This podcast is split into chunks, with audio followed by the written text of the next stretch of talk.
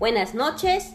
En Letras con Tere, continuando con la lectura de diversos fragmentos de clásicos literarios, el día de hoy empezamos con un nuevo clásico del gran Honoré de Balzac, Eugenia Grandet. Entérate de qué trata esta obra aquí en tu podcast favorito, Letras con Tere.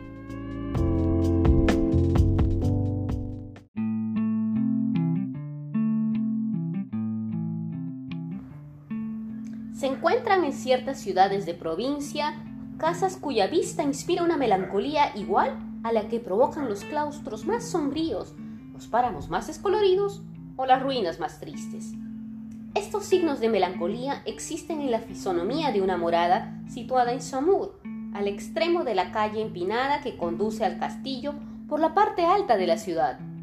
Dicha calle, hoy poco frecuentada, cálida en verano, fría en invierno, a trechos oscura, llama la atención por la sonoridad de su tosco empedrado de guijarros, siempre limpio y seco, por su trazado tortuoso y por las paz de sus casas que forman parte del casco antiguo de la población y dominan las murallas. En aquel país, como en Turena, la vida comercial está supeditada a los cambios atmosféricos. Los Sábados al mediodía, cuando llega el buen tiempo, es inútil que vayáis a comprar nada a aquellos honrados industriales. El que más y el que menos tiene su viña, su cercado y pasa dos días en el campo. La vida transcurre casi por entero al aire libre, las familias se sientan, comen, cenan y discuten. No pasa nadie por la calle sin que sea examinado de pies a cabeza. De ahí vino el calificativo de copiosos aplicado a los habitantes de Angers, que eran maestros en clases de bromas urbanas. La casa llena de melancolía en la que sucedieron los hechos de esta historia era precisamente una de aquellas mansiones, restos venerables de un siglo en que personas y cosas tenían ese carácter de sencillez que las costumbres francesas van perdiendo día a día. Después de haber seguido las revueltas de aquel camino pintoresco, cuyos menores accidentes despiertan recuerdos y cuyo conjunto tiende a sumir al transeúnte en una especie de ensueño maquinal, se descubre un entrante asaz sombrío en medio del cual se esconde la puerta de la casa del señor Grandet. El señor Grandet. No hay manera de comprender todo el valor de esta expresión provincial sin conocer la biografía del personaje. El señor Grandet gozaba en Saint-Maur de una reputación cuyas causas y efectos no serán comprendidas por poco ni mucho por las personas que no hayan vivido en provincias. El señor Grandet, que para algunas gentes de su generación cada día más escasas, seguía siendo el tío Grandet, un maestro tonelero muy acomodado que en 1789 sabía leer, escribir y las cuatro reglas. Cuando la República Francesa puso en venta en el distrito de Saumur los bienes del clero, este tonelero, que tenía entonces unos 40 años, acababa de casarse con la hija de un rico negociante en maderas.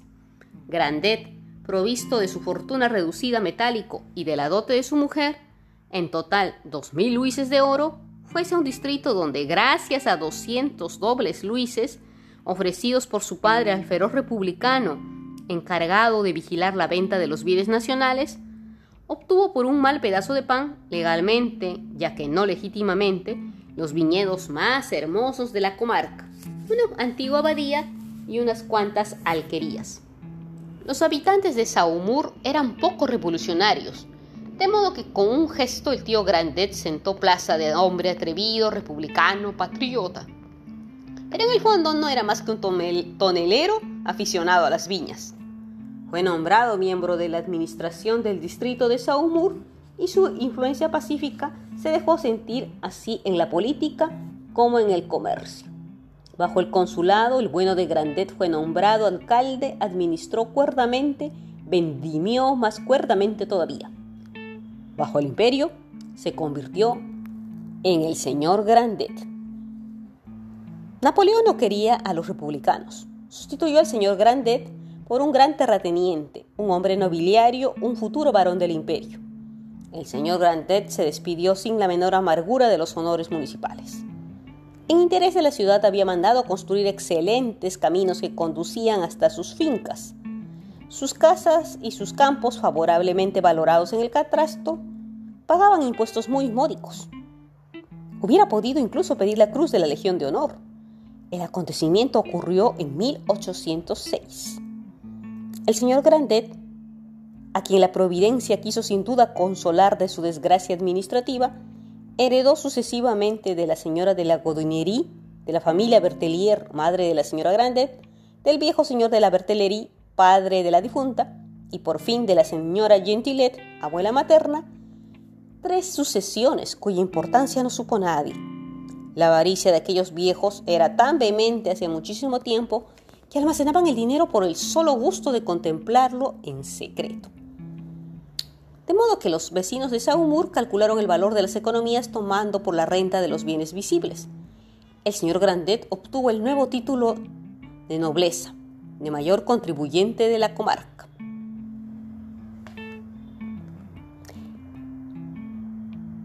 Financieramente hablando, el señor Grandet tenía algo del tigre y de la boa.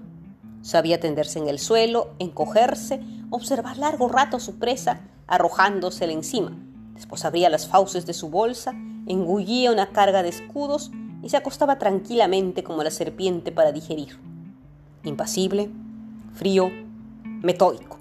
Se le veía pasar con un sentimiento de respeto y de terror por ventura, ¿había alguien en Saumur que no hubiese oído el cauteloso arañazo de sus garras de acero?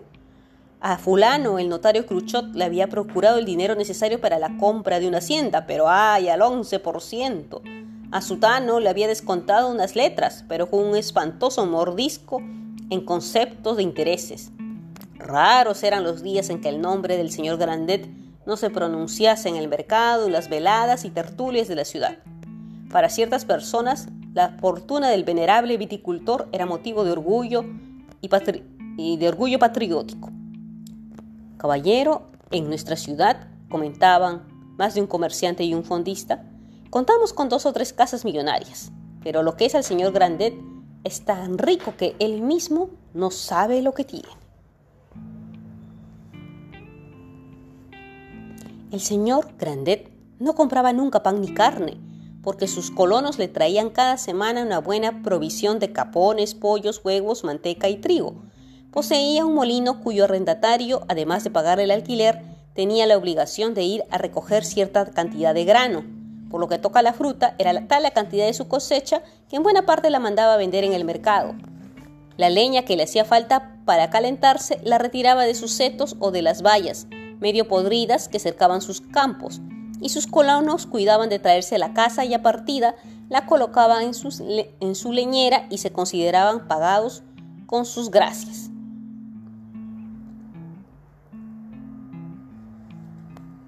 Tocando a su físico, Grandet tenía cinco pies de estatura, recio, trabado con pantorrillas de 12 pulgadas de circunferencia, rótulas nudosas y hombros robustos. Su rostro orondo, curtido y picado de viruelas, barbilla recta, labios sin sinuosidad alguna, dientes blancos, ojos con expresión sosegada y devoradora. Su frente, surcada por rayas transversales, no carecía de protuberancias significativas. Cabellos amarillentos y grisáceos eran oro y plata. Su nariz soportaba un lobanillo veteado de azul que el vulgo imaginaba, no sin razón, henchido de malicia. Semejante facha anunciaba una sagacidad temible, una probidad sin calor, el egoísmo de un hombre acostumbrado a concentrar sus sentimientos en el goce de la avaricia y sobre el único ser que significaba algo para su corazón, su hija Eugenia, su sola heredera. Su actitud, modales, andares, todo atestiguaba la confianza en sí mismo propia del hombre que ha salido con bien de todas sus empresas. Aunque de costumbres en apariencia fáciles y suaves, el señor Grandet tenía un carácter de bronce vencido, vestido siempre del mismo modo, verlo hoy era como verlo en 1791. Eso es todo lo que sabía Saumur sobre tal persona.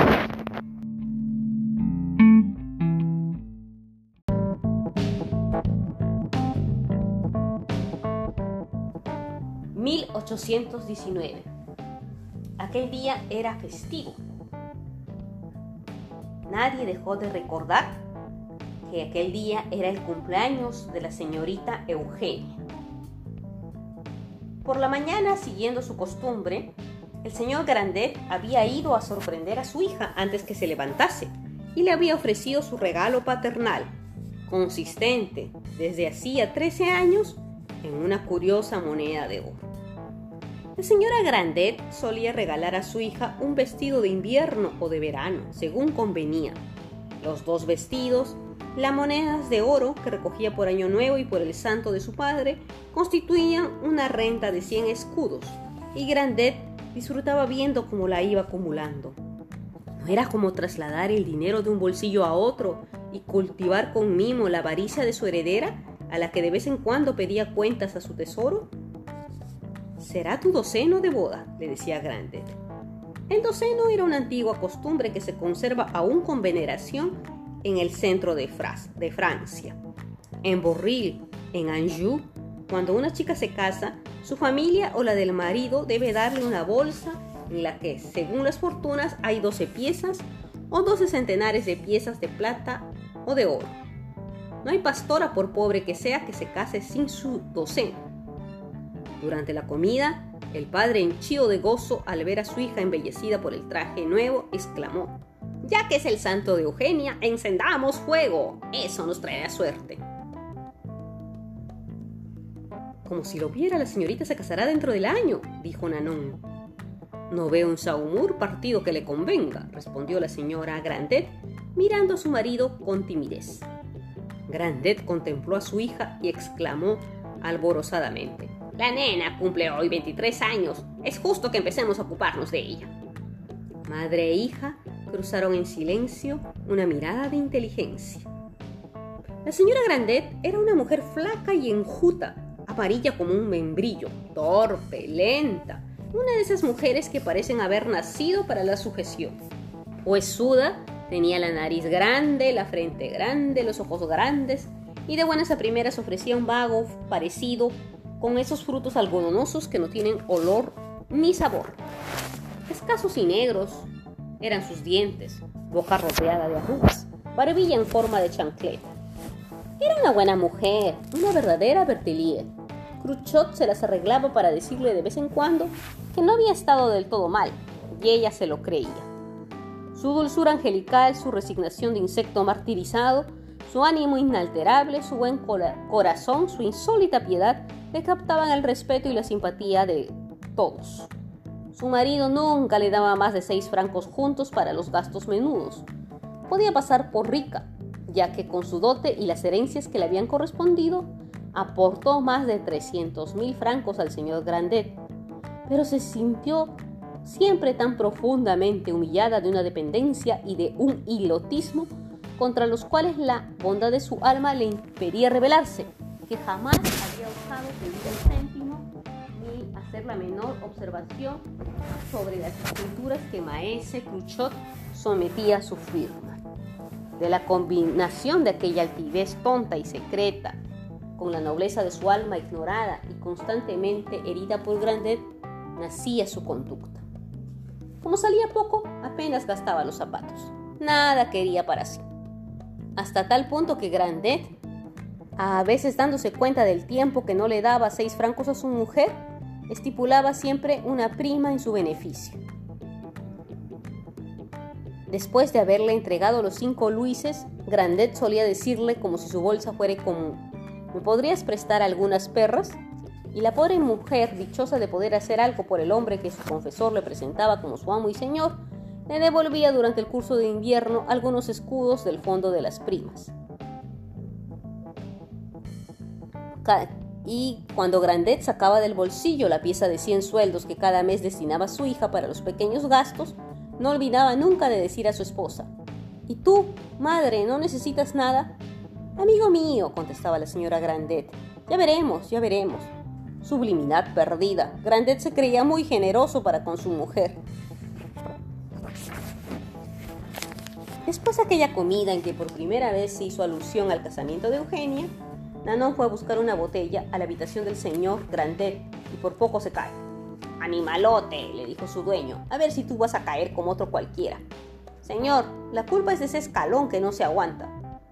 Tienes razón, dijo la señora Grandet. Hace tiempo que debiste mandarlo reparar. Ayer mismo Eugenia por poco se tuerce el pie. Vamos, dijo Grandet a Nanon, al ver que había palidecido. Ya que es el cumpleaños de Eugenia y que estuviste a punto de caer, tómate un vasito de casis para reponerte. ¿Te has hecho daño? le preguntó Eugenia mirándola con interés. No, porque me retuve a fuerza de contraer los riñones.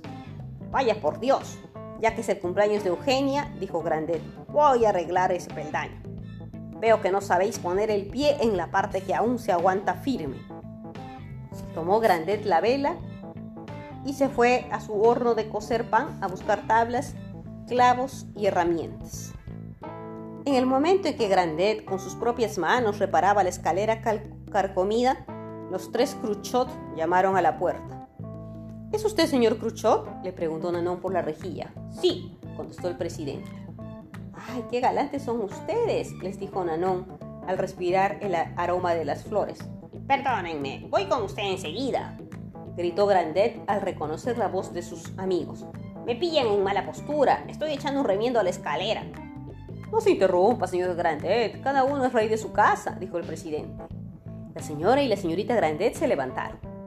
El presidente, aprovechando la oscuridad, dijo, a Eugenia, ¿me permite usted, señorita, que le desee, hoy que acaba de nacer, una serie interminable de años felices y la persistencia de la salud de que está gozando?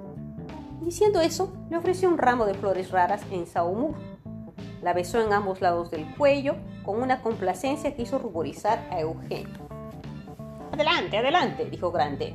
Amigo presidente, qué expresivo está usted los días de fiesta. Ah, con la señorita, creo que todos los días del año serían de fiesta para mi sobrino.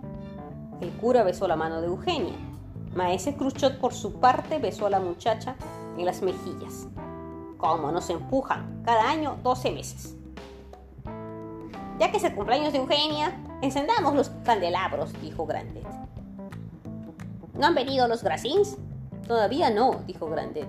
Pero vendrán, ¿verdad? dijo el viejo notario. Así lo espero, respondió la señora Grandet.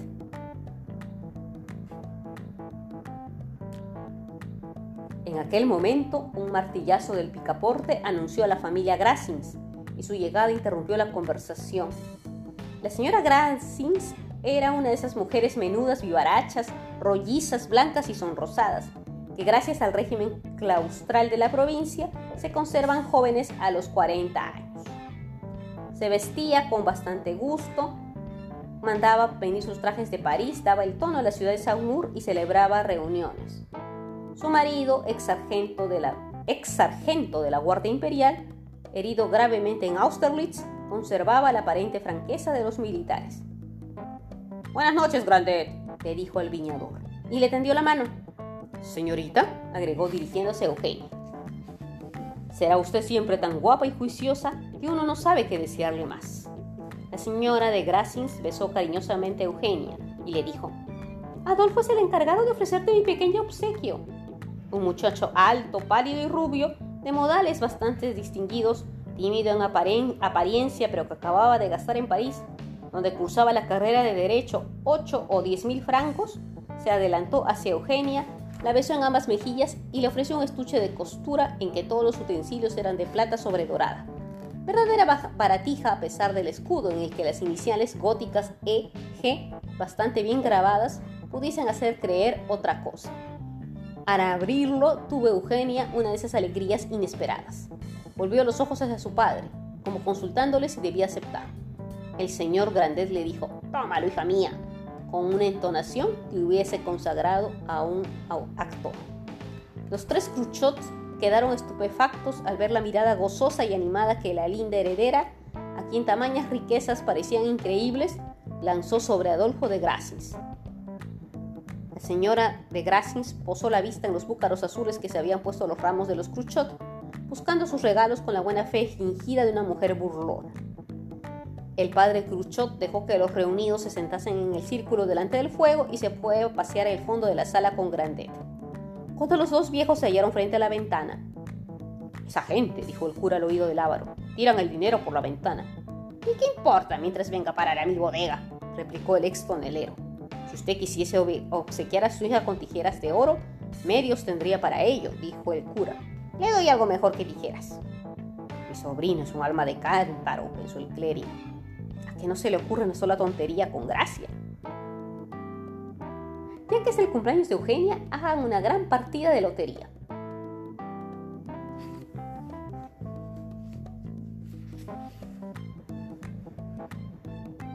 El notario miraba al cura con placidez y se decía, los Grassings pueden intrigar, intrigar cuanto quieren. Mi fortuna, la de mi hermano y la de mi sobrino suman un millón cien mil francos. Los Grassings no llegarán a reunir ni la mitad, y además tienen una hija. Que no se compongan, pues. La heredera y los regalos. Todo vendrá para casa un día u otro.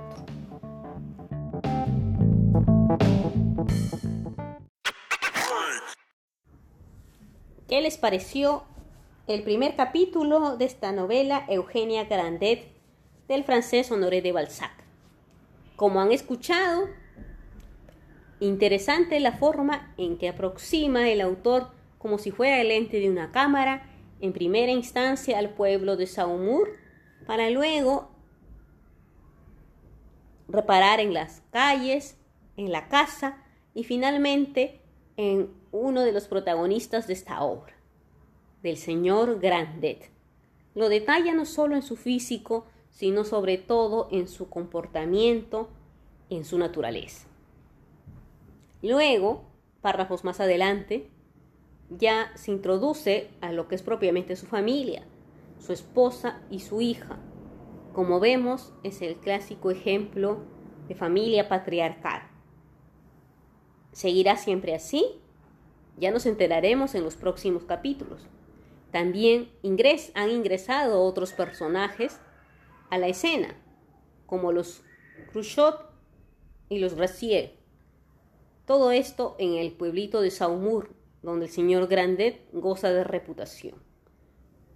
Enterémonos qué sucede en los siguientes capítulos, así que sigue atento a la programación de tu canal vía podcast Letras con Tele.